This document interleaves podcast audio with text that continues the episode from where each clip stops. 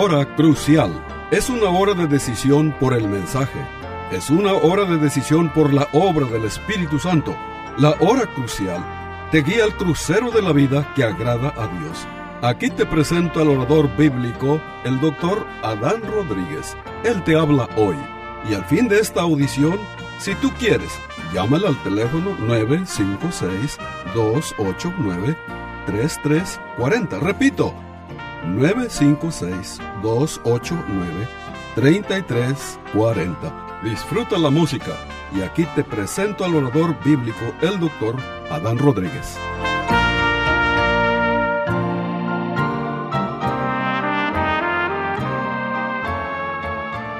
¿Qué tal, querido radio oyente? Bienvenido a una nueva edición de su programa La Hora Crucial. Hoy vamos a abordar un tema muy importante y es, lo hemos titulado este tema, Un día daremos cuenta de nuestra mayordomía.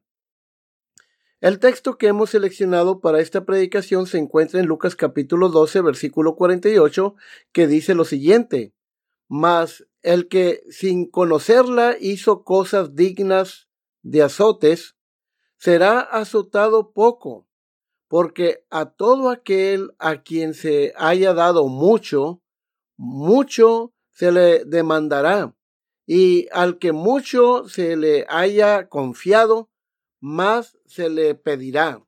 Y un texto más es 1 Corintios capítulo 4, versículo 1 y versículo 2 que dice lo siguiente. Así pues, ténganos los hombres por servidores de Cristo y administradores de los misterios de Dios. Ahora bien, se requiere de los administradores que cada uno sea hallado fiel.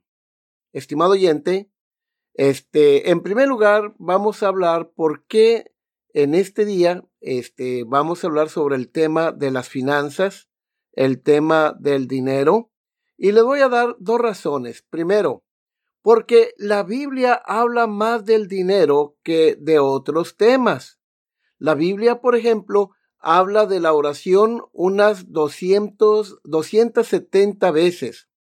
Habla de amar a otras personas unas 370 veces pero acerca de cómo debemos usar nuestro dinero y nuestras posesiones habla más de dos mil veces. También el Señor Jesucristo habló mucho sobre el dinero. De las treinta parábolas que él contó, diecinueve tienen que ver con las finanzas. ¿Sí? Entonces, este, en este día, ya que somos mayordomos, este, de, de lo que Dios ha puesto este, a, en, en nuestras vidas, como por ejemplo la vida no nos pertenece, no es nuestra. Nuestras posesiones, todo le pertenece a Dios. Y desde luego que estos principios le ayudarán a usted a ser un buen administrador, porque un día, estimado oyente, tú y yo vamos a dar cuenta a Dios de nuestra mayordomía. Entonces, ¿cuáles son esos principios sobre las finanzas que nos ayudarán a entregar buenas cuentas a nuestro Dios en el día de Cristo? Bueno, estos principios son los siguientes. Número uno, este, recuerda quién es el dueño de todo.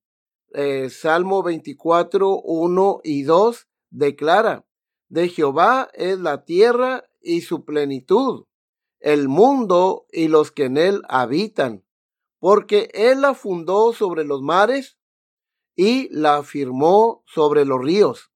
Estimado oyente, para administrar bien nuestro dinero, lo primero que debemos entender es que el dinero no es nuestro. Si crees que tu vida, ropa, tu carro, casa, dinero que tienes en el banco y tu tiempo es tuyo, te equivocas rotundamente. Todo lo que somos, todo lo que tenemos, pertenece a Dios. Somos administradores de todo lo que nosotros, ah, de lo que somos y de todo lo que poseemos. saber esto, saber que Dios es el propietario, debería ayudarnos a motivarnos a hacer un mejor trabajo. ¿Sí? Entonces, estimado oyente, este, a Dios le pertenece todas las cosas. En cierta ocasión, se cuenta de una ancianita que iba saliendo del supermercado con sus bolsas llenas de mandado y iba rumbo a su automóvil este ahí y cuando ella se acerca a su automóvil vio a cuatro hombres en su carro y sacó su pistola 45 de su bolsa y les apuntó a estos hombres que estaban en su carro y les dijo, salgan de mi auto. Los hombres salieron corriendo como locos porque ella les apuntó con la pistola. Luego, este, la anciana se eh, subió las bolsas de mandado a su carro, este, se sentó ya en el asiento de su automóvil, cuando trató de, de, prenderlo, de darle vuelta a la llave, le hacía de una forma, de otra, y la llave no daba, no daba vuelta. Entonces levantó su mirada y más adelante, este, vio que su carro estaba como a unos tres espacios más, ¿sí? Entonces, este, ella, pues, se bajó de ese carro, se subió al de ella, subió su mandado, y se fue directamente a la estación de policía para entregarse. Cuando llega a la estación de policía, le cuenta al sargento su historia, lo que le había pasado, y el sargento casi se cae de la risa y le dice, Señora, allá en aquella esquina están los cuatro hombres, han reportado un asalto a mano armada por una anciana que traía unos lentes oscuros, gruesos, eh, su cabello completamente blanco, este, y ellos han presentado esta demanda. Desde luego que, este, eh, no le hicieron cargos, ¿verdad? Este, a esta ancianita, este, pero fíjense, estimado oyente, este, la realidad de las cosas es que a nosotros, este, nos pasa mucho, lo, lo podemos estar equivocados en cuanto lo que es nuestro. Por ejemplo, esta anciana pensaba que ese carro era de ella, pero estaba equivocada. Bueno, así este, nos pasa muchas veces a nosotros, como esta anciana. Muchas veces nos equivocamos sobre lo que es nuestro. Este, todo lo que tenemos, recuerden, pertenece a Dios. De hecho, nosotros no somos nuestros, no nos pertenecemos a nosotros mismos. Primera de Corintios capítulo 6, versículo este 20 dice lo siguiente. Dice así, porque habéis sido comprados por precio. Glorificad pues a Dios en vuestro cuerpo y en vuestro espíritu, los cuales son de Dios. Así que, estimado oyente, Debemos administrar nuestro dinero, nuestras posesiones, nuestras vidas, de manera que le agraden al Señor. Ahora, mira el segundo principio. Debes ver al trabajo como una bendición de Dios, porque trabajar, el tener un trabajo, estimado oyente, realmente es una gran bendición de Dios obtenemos nuestro dinero trabajando. La mayoría de nosotros no hemos heredado una fortuna, una gran herencia, una gran riqueza. No. La mayoría de nosotros no vamos a ganar la lotería. No. La mayoría de nosotros obtenemos el dinero trabajando y cuanto más trabajamos, más dinero tendremos. Mira lo que dice Proverbios el capítulo 10, versículo 4. La mano negligente empobrece, mas la mano de los diligentes enriquece. Ahora, estimado oyente, quiero que veas Proverbios 14, el versículo 23. Dice lo siguiente, en toda labor hay fruto, mas las vanas palabras de los labios empobrecen. Pero noten, en toda labor hay fruto. Ahora comprenda, estos proverbios no dicen que la flojera sea la causa de toda la pobreza en el mundo. Por supuesto que no. Mucha gente llega a la pobreza porque tiene un gobierno que explota a, la población y que nomás ese gobierno trabaja para los ricos, para las grandes empresas y mucha gente eh, se ven obligadas a sufrir el exilio económico, tienen que salir de su nación a otro país para buscar un futuro mejor para, para su familia. Así que hay muchas personas que son pobres sin tener la culpa. Lo que dicen estos textos que acabo de leer es que, en general, la flojera conduce hacia abajo en la escala económica y la diligencia conduce hacia arriba en la escala económica. El punto es que trabajar duro tiende a traernos una recompensa económica. Muchos ven el trabajo como una maldición. Esto es lamentable. Pero el trabajo, estimado oyente, ya estaba aún antes de la caída en pecado. Adán, nuestro padre, tenía que cuidar y trabajar este, en el huerto. Sí, el trabajo se volvió más difícil debido al pecado, pero el trabajo es una bendición de Dios siempre lo ha sido, es algo por lo que debemos agradecerle a Dios.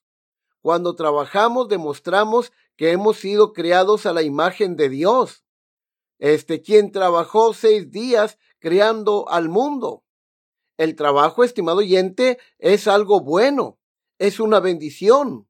Debemos ver nuestro trabajo como un llamado de Dios. Debemos abrazar el trabajo y trabajar para su gloria. Colosenses capítulo 3, versículo 23 dice lo siguiente. Dice, y todo lo que hagáis, hacedlo de corazón como para el Señor y no para los hombres. Debemos amonestar, por supuesto, a los flojos, ¿sí? Este, así lo dice el apóstol Pablo en segunda de Tesalonicenses, capítulo 3, versículos 10 al 12 porque también cuando estábamos con vosotros, os ordenábamos esto, si alguno no quiere trabajar, tampoco coma, porque oímos que algunos de entre vosotros andan desordenadamente, no trabajando en nada, sino entremetiéndose en lo ajeno. A los tales mandamos y exhortamos por nuestro Señor Jesucristo, que trabajando sosegadamente coman su propio pan. Es decir, este, la Biblia nos dice que a los que son flojos, ¿verdad? Este, no debemos fomentar la flojera en, en nuestra familia, ni tampoco en una iglesia, ¿verdad? Los flojos, este, deben ser reprendidos, ¿sí? Este, una persona ociosa, este, es hasta un peligro, como dice Pablo, para la iglesia. Alguien decía con mucha razón que este, una mente desocupada es un taller de Satanás. Ahora vean ustedes el tercer principio. No meterse en deudas. Proverbios capítulo 22, el versículo 7 dice lo siguiente. El rico se enseñorea de los pobres y el que toma prestado es siervo del que presta. Vivimos, estimado oyente, en una época en la que demasiadas personas están devastadas por las deudas. El hogar promedio aquí en los Estados Unidos debe este, 8.600 dólares en deuda de tarjetas de crédito y un tercio de estos hogares solo paga lo que es el pago mínimo, ¿verdad?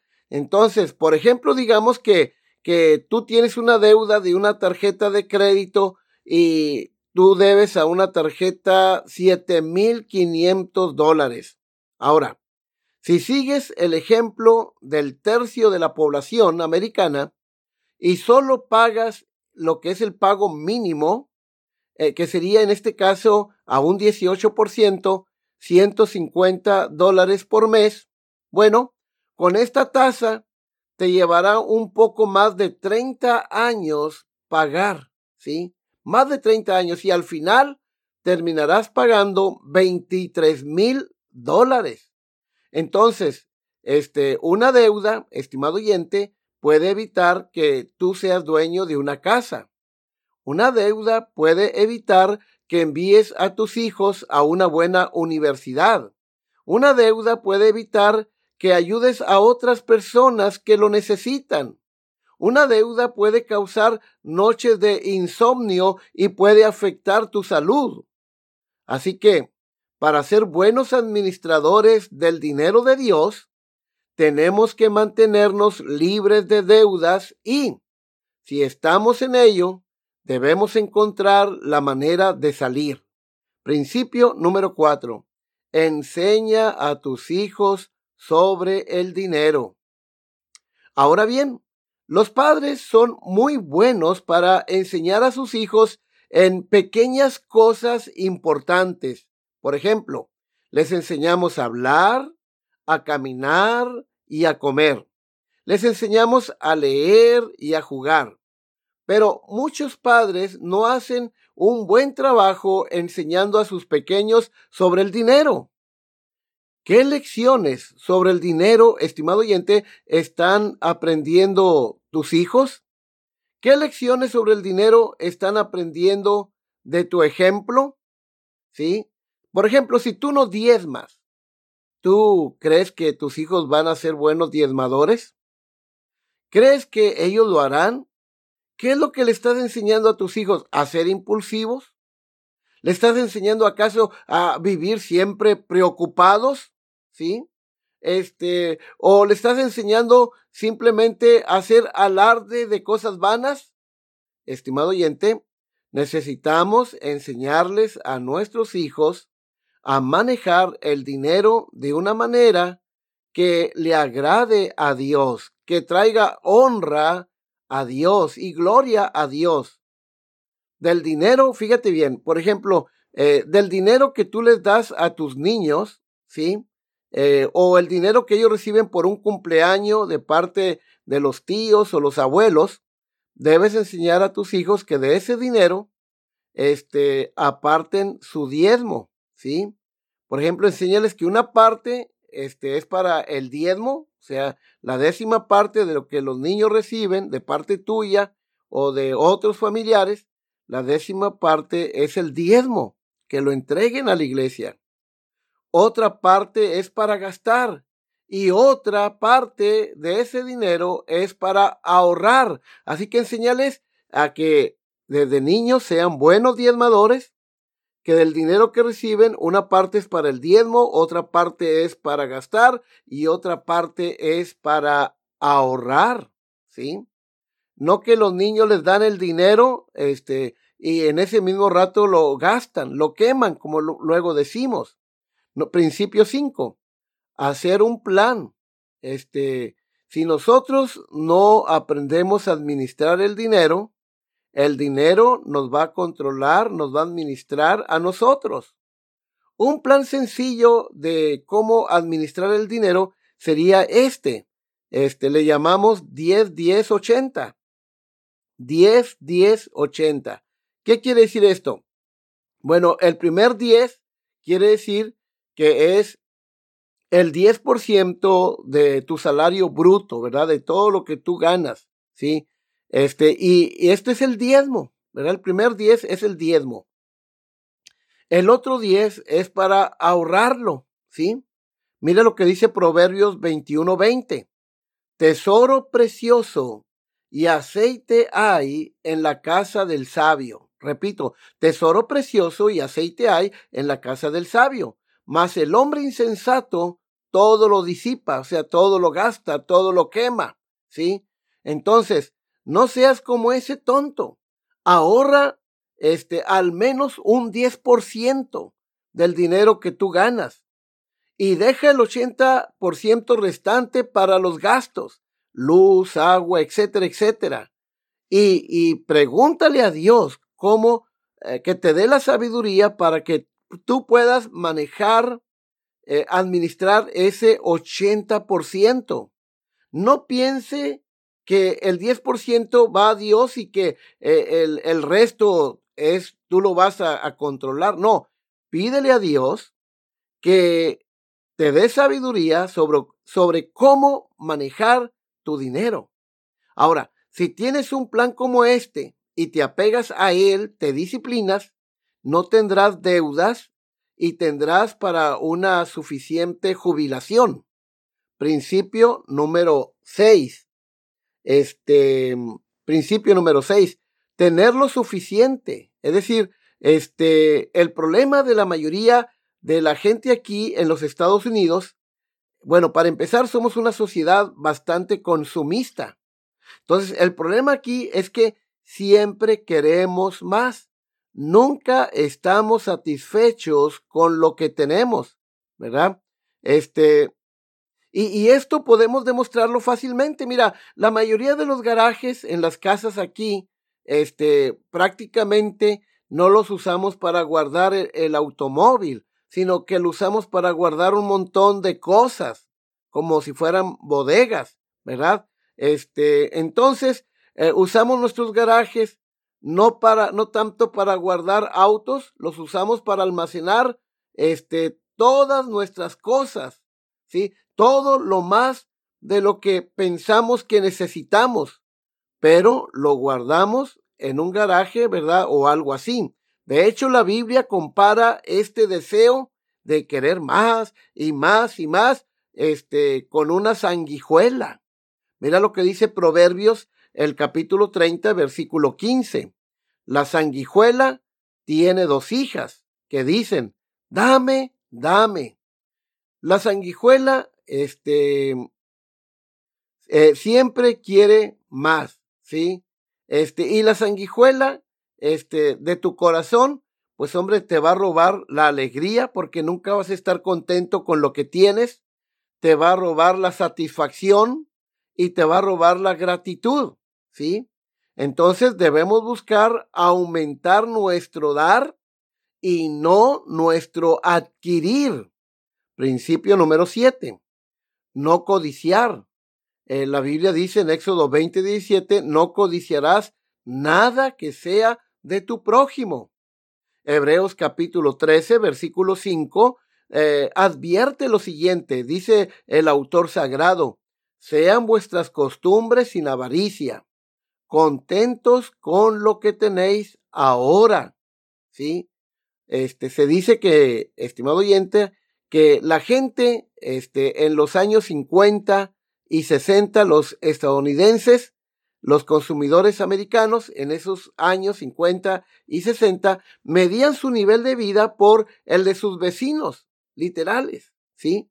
Hoy en día, lamentablemente, la mayoría de los consumidores americanos comparan su nivel de vida con este, el de las personas que se ven en los medios, ¿sí? Personas cuyos ingresos son hasta una eh, cinco veces más de lo que tú ganas. Inclusive comparan su, su estilo de vida, ¿verdad? Su nivel de vida con la de los ricos. ¿sí? Entonces, esto es algo terrible, realmente. Una niña iba viajando con sus padres y en su auto y cuando les toca un semáforo en luz roja, ellos se paran. La niña ve que en, una esquina estaba un hombre pidiendo limosna y al lado de ellos se paró un automóvil lujosísimo, un Mercedes-Benz, este de lujo, color negro, y le dice la niña a, su papá, papá, este, eh, si, si este señor del carro lujoso tuviera un carro más modesto, aquel hombre no estaría eh, pidiendo limosna. Entonces, este, el papá le dice, hijita, ¿y qué te gustaría hacer para arreglar este problema? Dijo, papá, a mí me gustaría que nosotros vendiéramos nuestra lujosa casa que tenemos y, y así dedicar mínimo el 50% para ayudar a los pobres. Bueno, los papás le hicieron caso a esta niña, vendieron su lujosa casa y se fueron a vivir a una casa más pequeña, más modesta, este, y entonces, eh, miren lo que, lo que pasó, este, donaron el 50%, una cantidad muy grande de dinero, este, y este, con ese, esa donación a una, a un ministerio que se dedica a ayudar a los pobres, este, sacaron de la pobreza a más de 20 mil personas, aldeanos africanos, ¿sí? Este, esta familia compraron, como dije, una casa más modesta y este, los beneficios han sido aún mayores. Miren, este, dijo, dijo el padre de familia, eh, una casa más pequeña ha significado una casa más familiar. Eh, ¿Por qué? Dice, porque ahora literalmente todos estamos más cercas unos de otros, ¿sí? Este, todo el tiempo nos comunicamos. Este, básicamente, este, dice el papá, intercambiamos cosas por unidad y conexión. Dice, el punto aquí, estimado amigo, no es que tú vendas tu casa lujosa, ¿verdad? Este, el punto aquí, este, es que eh, te salga de la rutina, de la acumulación, ¿sí? Todo el mundo tiene demasiado de algo, ya sea tiempo, ya sea talento, etcétera, etcétera. Principio número 8. Este, eh, por ejemplo, debes ayudar a los pobres. Mira lo que dice el Salmo 41, versículo 1 y 2. Bienaventurado el que piensa en el pobre, en el día malo lo librará Jehová. Jehová lo guardará y le dará vida. Será bienaventurado en la tierra y no lo entregarás a la voluntad de sus enemigos. Luego Proverbios capítulo 19, versículo 17 dice lo siguiente, a Jehová presta el que da al pobre, y el bien que ha hecho se lo volverá a pagar este principio número nueve. Este deberá, estimado oyente, deberás trabajar en tu mayordomía para estar listo para la auditoría que te espera, ¿sí? En el día de Cristo. Mira lo que dice, por ejemplo, Lucas 12:48. Mas el que sin conocerla hizo cosas dignas de azotes, será azotado poco, porque a todo aquel a quien se haya dado mucho, mucho se le demandará. Y al que mucho se le haya confiado, más se le pedirá. Aquí está la sabiduría financiera más importante que jamás hayas escuchado. Y no proviene de personas que ves tú en la televisión. La Biblia dice que un día vamos a morir. Está establecido a los hombres que mueran una sola vez, a menos que Cristo venga antes de que tú mueras. Pero, este, estimado oyente, eh, dice la palabra de Dios que todos nosotros vamos a dar cuenta de nuestra mayordomía. Ese día, el día de Cristo, daremos un informe sobre qué tipo de mayordomos hemos sido en esta vida. Noten ustedes el principio. Cuanto mayor sea el privilegio, tanto mayor es la responsabilidad. Para los creyentes, que aquí es representado por el siervo fiel, esto significa que habrá grados de recompensas en el cielo. Para los incrédulos, el siervo infiel, significa que habrá grado de castigo en el infierno. Así que este, no sé ustedes, estimado oyente, pero quiero que veas algo, ¿sí? Este, no sé ustedes, pero quiero, este, un día escuchar a Dios decir, bien hecho, buen siervo y fiel. Bueno, algún día nos enfrentaremos a una, este, contabilidad, ¿sí? Mateo 12:35, Jesús dijo que esta auditoría será tan completa que todos tendremos que rendir cuentas en el día de Cristo. Dice, por cada palabra vacía que uno haya pronunciado. Mas yo os digo, dijo Jesús, que de toda palabra ociosa que hablen los hombres, de ella darán cuenta en el día del juicio. Ese día, en el día del Señor, quiero que mi Señor, mi dueño, este, esté complacido eh, con mis palabras y mis acciones. En ese día, quiero que mi dueño, mi Señor Jesucristo, esté complacido con mi mayordomía. Quiero eh, poder dar una buena contabilidad. ¿No es así? Y tú, estimado oyente, este, ¿qué clase de mayordomo eres? ¿Qué piensas hacer con tu mayordomía? ¿Te ocuparás con diligencia de tu mayordomía para que en ese día tu Señor esté complacido? Un día daremos cuenta a Dios de nuestra mayordomía. Ojalá que estos principios los puedas tú usar para que en el día de Cristo, en ese día cuando eh, tendremos una auditoría, salgamos eh, bien librados, ¿verdad? Que nuestro Señor quede complacido. Pues, estimado oyente, se despide la voz amiga del pastor Adán Rodríguez, pastor por la gracia de Dios. Así que hasta la próxima de la serie. Que el Señor les bendiga ricamente.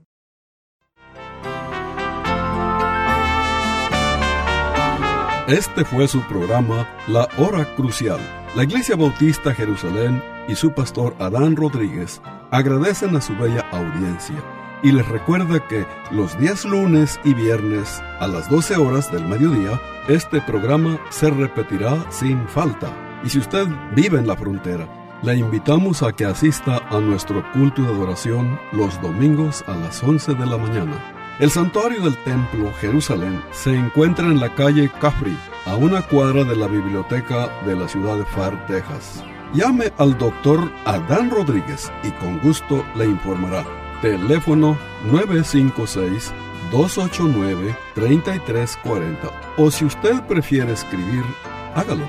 La hora crucial, PO Box 774, Far, Texas 78577. Repito, la Hora Crucial, PO Box 774, FAR, Texas 78577.